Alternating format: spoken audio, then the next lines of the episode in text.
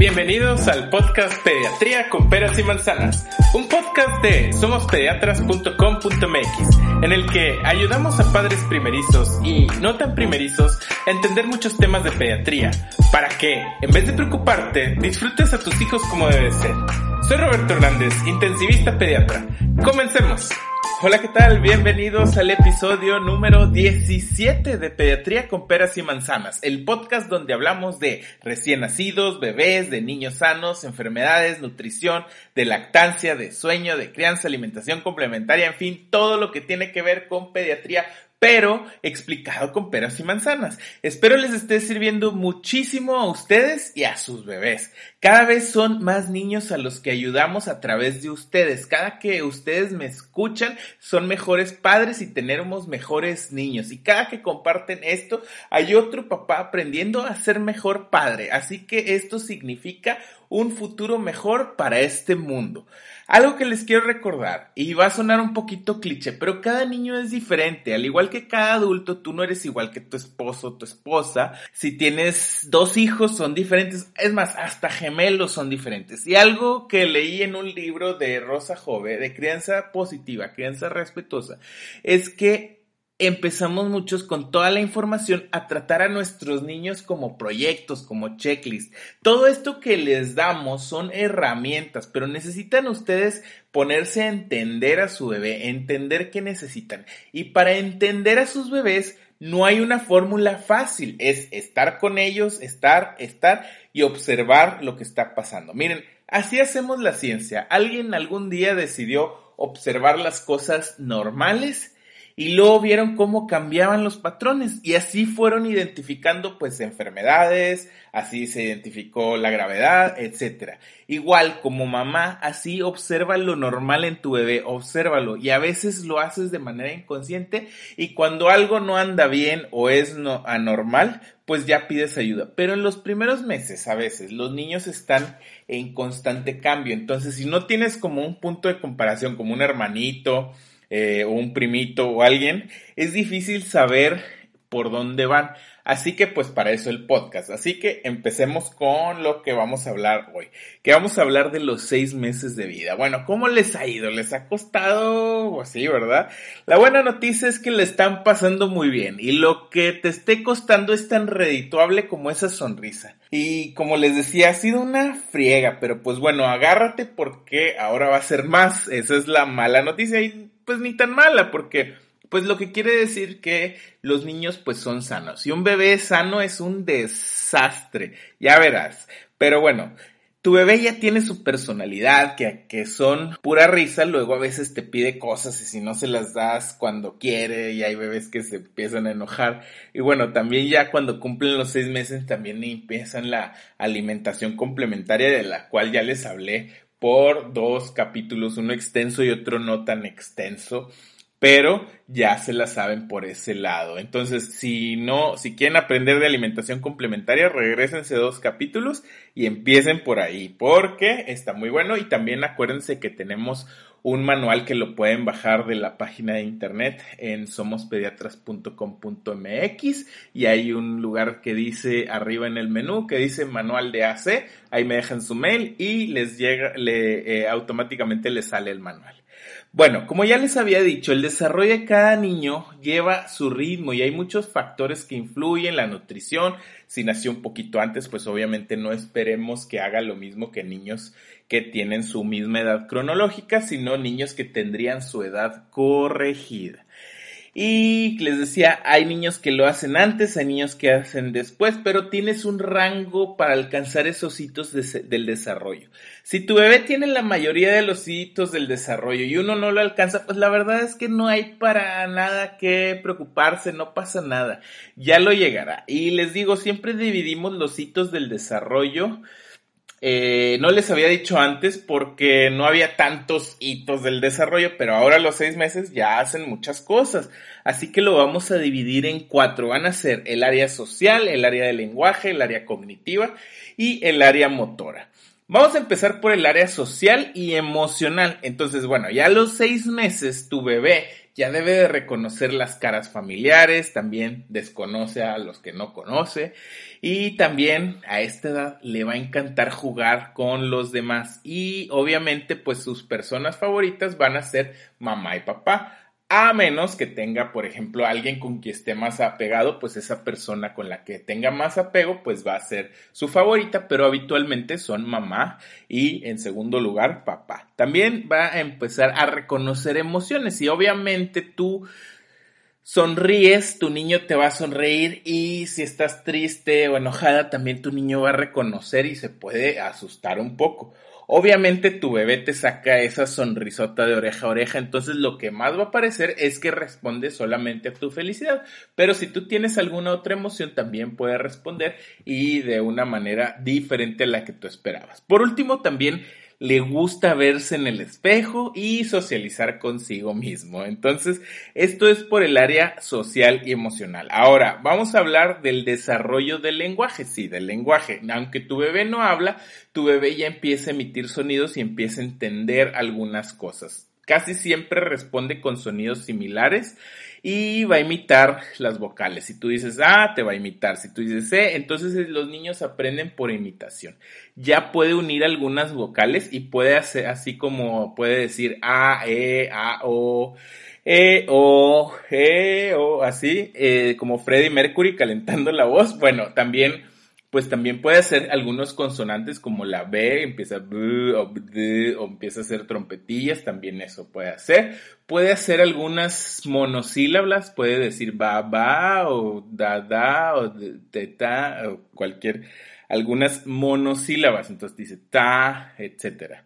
También ya sabe cuál es su nombre para que le digas no te hagas. Entonces ya vas a ver cuál es su nombre, responde a su nombre que le has repetido siempre. Entonces eso de ahí vamos perfecto. Ahora, hablando del área cognitiva, es decir, de su conocimiento, de su inteligencia, lo que te hace saber cosas que sabes, bueno, pues esto aquí empiezan a observar las cosas a su alrededor. Como hablamos ya en la alimentación complementaria baby led winning, pues muchas cosas se las va a llevar a la boca y es así como están conociendo el mundo, es así como aprenden. Entonces, lo que se encuentre, tu pelo, tu dedo, mordederas, llaves, cucarachas, perros, ratones, lo que se encuentren, así que tengan cuidado con lo que dejan alrededor. Eso se lo van a llevar a la boca, porque aparte son muy curiosos sobre las cosas y claro, van a intentar todo para alcanzarlas. ¿Y saben qué? Si se lo proponen, van a lograr alcanzar lo que estén. Los bebés tienen el premio a la persistencia. Si se proponen encontrar algo o lograr alguna habilidad, como ya les había dicho, los niños lo van a lograr. Ahora, también es importante es que se van a llevar las cosas y pongan atención de una mano a la otra. ¿Se acuerdan que a los cuatro meses les platicaba que se llevan las cosas al centro para verlas?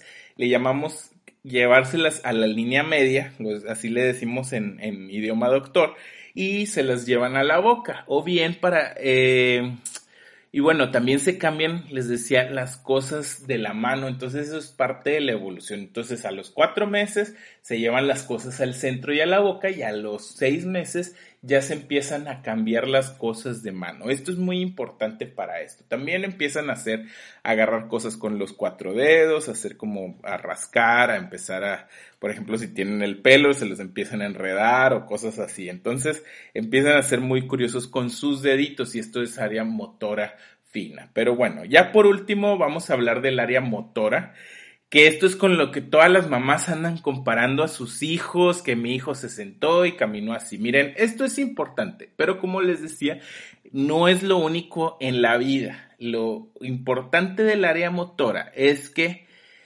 se mueven y se caen más, entonces empiezan los pequeños accidentes, porque, pero por lo pronto lo que hacen es que se dan la vuelta boca arriba, boca abajo, y paréntesis, aquí el riesgo de muerte súbita del lactante baja significativamente a los seis meses, pero hay que seguir con las recomendaciones. Acuérdense que los niños duermen boca arriba, pero si ellos se giran, no es necesario que los regresen boca abajo, boca arriba, perdón, para que no se queden despiertos o despiertas toda la noche ahí regresándolos a su posición inicial. No pasa nada. Otra cosa también es que ya se sientan sin apoyo, pero unos segunditos y luego pueden perder el equilibrio, se pueden ir de ladito o de frente para que no les hagan mucha confianza, por lo que se pueden pegar en la cabeza, se les pueden caer. Entonces es importante que los vigilen muy bien.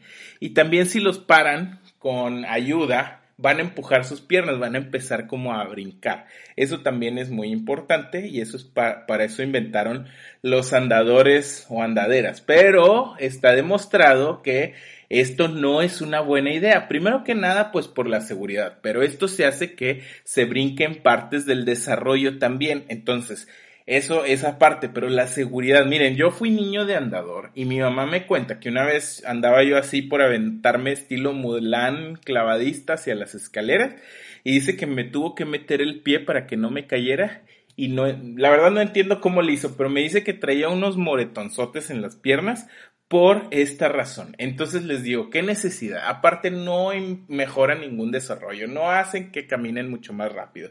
Así que las andaderas prohibidas. Además también tienen otros efectos en las caderas de los niños que no son positivos. Así que no. Ya por último, también los bebés empiezan a adoptar esta posición de gateo, que se empiezan a mecer en esta posición, también se arrastran como soldadito en el piso para alcanzar las cosas que quieren y la mayoría de las veces lo logran. Bueno, habiendo dicho todo esto, hay que crearles a los niños un ambiente óptimo para el desarrollo. Probablemente ya lo tengan hecho, pero lo que les quiero decir es que no necesitan nada sofisticado, necesitan su voz, necesitan su presencia, pero también necesitan un piso suave y algunos juguetes súper rudimentarios, nada más. Un lugar, les digo, en los que los, sus niños sean libres, que no se golpeen, que no se metan cosas a la boca que los pongan en riesgo. Se van a meter muchas cosas a la boca, pero controlen eso, les pueden dar eh, juguetes sólidos, juguetes de plástico, cosas que no se rompan. Entonces,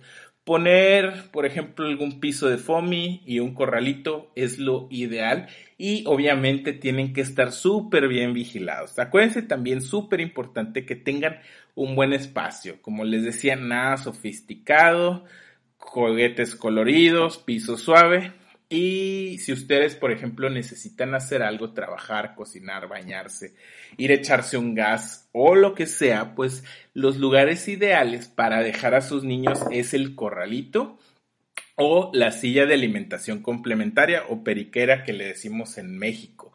Bien abrochados y con algunos juguetes está perfecto con un ojo al bebé a cada ratito. Ahora, hablando de periqueras, quería hacer un paréntesis, porque justo hoy me preguntaron de que de qué silla escoger para la alimentación complementaria, que de esto no platicamos la vez pasada. Pues bueno, la verdad es que no tiene que ser nada ostentosa, nada cara ni sofisticada. Digo, se pueden gastar lo que ustedes quieran, pero lo importante es que tenga una base amplia para que su bebé no se caiga. Obviamente de material resistente y si se puede que sea muy fácil de lavar, tanto la mesita, pero también todos los colchoncitos. Hay sillas de todos los precios, como les decía, y les puede costar lo que ustedes quieran. Pero la verdad no necesitan nada ostentoso. Lo único que necesitan es que sea segura y fácil de limpiar. Ahora, cambiando de tema, les decía que empiezan a haber accidentes y lo mejor en accidentes es la prevención. Ahora ya se saben varias de las que cuales no han cambiado. Por ejemplo, el asiento de seguridad para cada salida que suban a un vehículo a su bebé pues aunque sea media cuadra, deben de ir en un portabebé, en la parte de atrás, en medio, volteando hacia atrás. Ahora, chequen sus asientos porque puede que algunos de sus bebés ya hayan llegado al peso máximo de ese asiento. La verdad no es la mayoría, pero sí sucede que a esta edad ya necesitan hacer un upgrade. Entonces, chequen bien cuánto les falta. Ahora, con la dormida, como les decía, sigue siendo boca arriba. Como les mencioné, si se voltea no pasa nada. Ahora, la cuna. La cuna ya toca bajarles el colchón lo más que se pueda, porque habrá niños que se agarren de algo y se puedan aventar. Si tienen la cuna de colecho, pues ya esa ya no toca. Ya muchas de ahí dicen ya, eh, a partir de seis meses no los pueden tener y hay que meterlos en una cuna normal o si quieren seguir colechando pues no pasa nada. Ahora si deciden que ya quieren dormir a sus bebés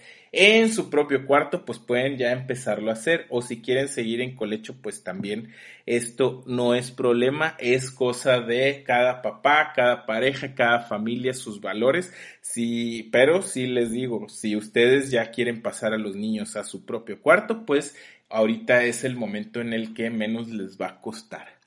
Ahora, les decía, si lo van a pasar a una cuna, acuérdense de no usar una cuna con barras laterales que se caigan, porque estas, estas pueden ser inseguras para sus bebés. Y que las barras no tengan entre cada barrote un espacio mayor a 2 pulgadas con 3 octavos. de acuerdo a la Academia Americana, pero se los voy a traducir a centímetros que son 6 centímetros. Chequemos también las escaleras si podemos poner alguna reja o barra para que no se vayan por las escaleras los niños, pues mucho mejor. También hay que checar las tomas de gas, subir los venenos, limpiadores, aguarrás, solventes, lo que ustedes quieran, todo esto hay que ponerlo lejos del alcance de los niños venenos para ratas, eh, me ha tocado. Este era tiro por viaje cada una vez por semana. Eh, había unas bolitas rojas que dejaban en el quiso para las ratas. Y pues afortunadamente, miren, muchos niños se los metían a la boca y se las tragaban y les iba bien, pero pues el susto, ¿quién se los quita? Y también tenemos que estar tomándoles laboratorios, es un piquete, en fin, qué necesidad. Esto es todo a grosso modo en cuanto a accidentes. Eh, ahora les quiero también hablar de los golpes en la cabeza, porque pasa, como les decía, que ya se empiezan a mover, empiezan a ser más inquietos y sucede en un segundo que se pegan en la cabeza. Y miren, a esta edad, afortunadamente, la mayoría de los golpes son de muy bajo impacto o de bajo impacto, pero miren, la verdad es que siempre que los niños se golpean, a los que les duele muchísimo es a los papás y se sienten súper culpables. Considero yo que darse un golpe en la cabeza en los niños es parte de su desarrollo normal, pero lo que quiero hacer es quitarles esa culpa. Sé, la verdad es que sabemos que están al pendiente, pero miren, pasa en cuestión de segundos en una volteadita, como les digo, son habitualmente de bajo impacto y no tienen mayor consecuencia más que el llanto del niño y de los papás por más razón. Ahora, para nada les estoy diciendo déjenlos solos que se partan la cara, no. O sea, sigan teniendo sus precauciones, pero por si alguna razón se dan en la torre jugando y casi nunca tiene consecuencias. Esto es lo que les quiero decir. Entonces no se sientan culpables. Ahora ya, tomando acción, ¿qué hay que hacer? Bueno, primero que nada hay que hacernos tres sencillas preguntas. El niño está inconsciente, el niño vomita, o el niño convulsiona? Si la respuesta es no para cualquiera de estas preguntas, toma aire, sí va a llorar, sí nos asusta y esto no tiene mayor consecuencia. Entonces, pues no pasa nada. Sí nos asusta, pero esto, como les digo, no tiene mayor consecuencia. Hay más cosas, pero esas son las tres cosas que quiero que recuerden bien. Vomita, convulsiona, está inconsciente ninguna de las anteriores, bueno, pues seamos felices y apoyemos a nuestro bebé. Ahora, para que un trauma tenga el potencial de tener repercusión en un niño, tenemos que evaluarlo. cuando es necesario solicitar asistencia? Primero, pues cuando tu hijo se cayó de una altura mayor a 50 centímetros para menores de un año y de un metro para mayores de un, de un año. Si tiene vómito dos o más veces, pierde la conciencia, actúa extraño, batallas para despertarlo, llora mucho, está mareado, tiene algún sangrado que después de cierto tiempo, más o menos 5 a 10 minutos de presionar no para, si deja de mover alguna extremidad, si no deja de llorar con un llanto inconsolable, si tiene un mecanismo de alto impacto, es decir, se cae de una altura significativa, por ejemplo, de la barra de la cocina, de su sillita de, de alimentación complementaria, bueno, esto es un mecanismo significativo. Accidentes automovilísticos en bicicleta, este tipo de cosas pues sí ameritan una evaluación. Ahora, en muchas ocasiones los papás llegaban solicitando eh, una radiografía o dos. Y mire, la verdad es que en estos tiempos la radiografía no nos aporta mucho. Sí nos puede dar indicios de que un hueso está fracturado o no, pero el hueso no le hacemos nada. O sea, si tiene una fractura que no está desplazada, pues no es como el que le ponemos yesos. Lo que importa aquí es el cerebro, que obviamente no vamos a ver con una radiografía. Y para ver el cerebro, ya sea que tenga algún sangrado o inflamación, etcétera, pues se requiere una tomografía o TAC, como le quieran llamar. Pero hay sus criterios y estos no son que el papá está asustado, sino estos depende de los criterios que vean los clínicos, pero por un chipote no vale la pena radiar a sus niños a menos que su pediatra o el urgenciólogo que los esté revisando esté preocupado por el cerebro de su bebé, pero bueno, lo mejor es una buenísima evaluación neurológica y esta saben con qué empieza con estas tres preguntas. ¿Vomitó, perdió conciencia o convulsionó? Si no, todo está bien, vigilamos. Y si algo de esto sucede, pues los llevamos a urgencias, pero si no sucedió ninguna de estas tres cosas en las primeras seis horas del golpe, la probabilidad es sumamente baja de que algo tenga mal su bebé o de que lo pueda hacer después de seis horas. Ahora, si alguna de estas preguntas la respuesta es sí, pues seguimos evaluando y si tiene criterios, pues se hace la tomografía esperando que esté normal. Aún así, muchas tomografías salen normales y es una contusión y en poco tiempo volveremos a la normalidad. Puede tener, acuérdense, tres semanas después un dolor de cabeza como si fuera migraña, pero al final lo que podemos hacer por los niños si tienen un golpe leve, pues es consolarlos, estar ahí, apapacharlos, dejarlos dormir, porque, ah, sí, existía la creencia de que no debíamos dejar a dormir a la gente que se pegó en la cabeza. Y esto es totalmente falso. Darle, hay que darles un poco de líquidos para ver que los niños no vomiten y si, y si toleran sus líquidos, pues ya les damos comida normal rápidamente, tratarlos normal. Y si tiene molestias, pues le podemos dar paracetamol o ibuprofeno. Y bueno, que si le quieren embarrar cosas, que si óleos, que si árnica, que si aceites esenciales, pues embárrenselos, pero no es manda ni es necesario. Pueden poner un poco de hielo para desinflamar y ya, acuérdense que mucho menos es más hablando de los niños. Y perfecto, pues ya son expertas en niños de seis meses, ya seis meses, cero días van a empezar la alimentación complementaria, como ya lo platicamos. También acuérdense que tocan las vacunas, si es temporada, también les va a tocar la influenza, importantísimo, acuérdense, tanto en bebés, pero ustedes también, toda la familia, nos protegemos contra la influenza. La temporada empieza en septiembre, octubre y se acaba hasta marzo, así que si les toca, póngansela, no hay ninguna excusa. Y si le toca a su bebé un refuerzo de influenza el mes de que le ponen la primera dosis, acuérdense de eso también. Muchísimas gracias por toda su atención tan valiosa, por tomarse su tiempo de escucharme. Espero que les esté sirviendo muchísimo este podcast, que lo hago con mucho gusto, con mucho cariño, pero también creo que niño por niño lograremos un mundo mucho mejor para todos.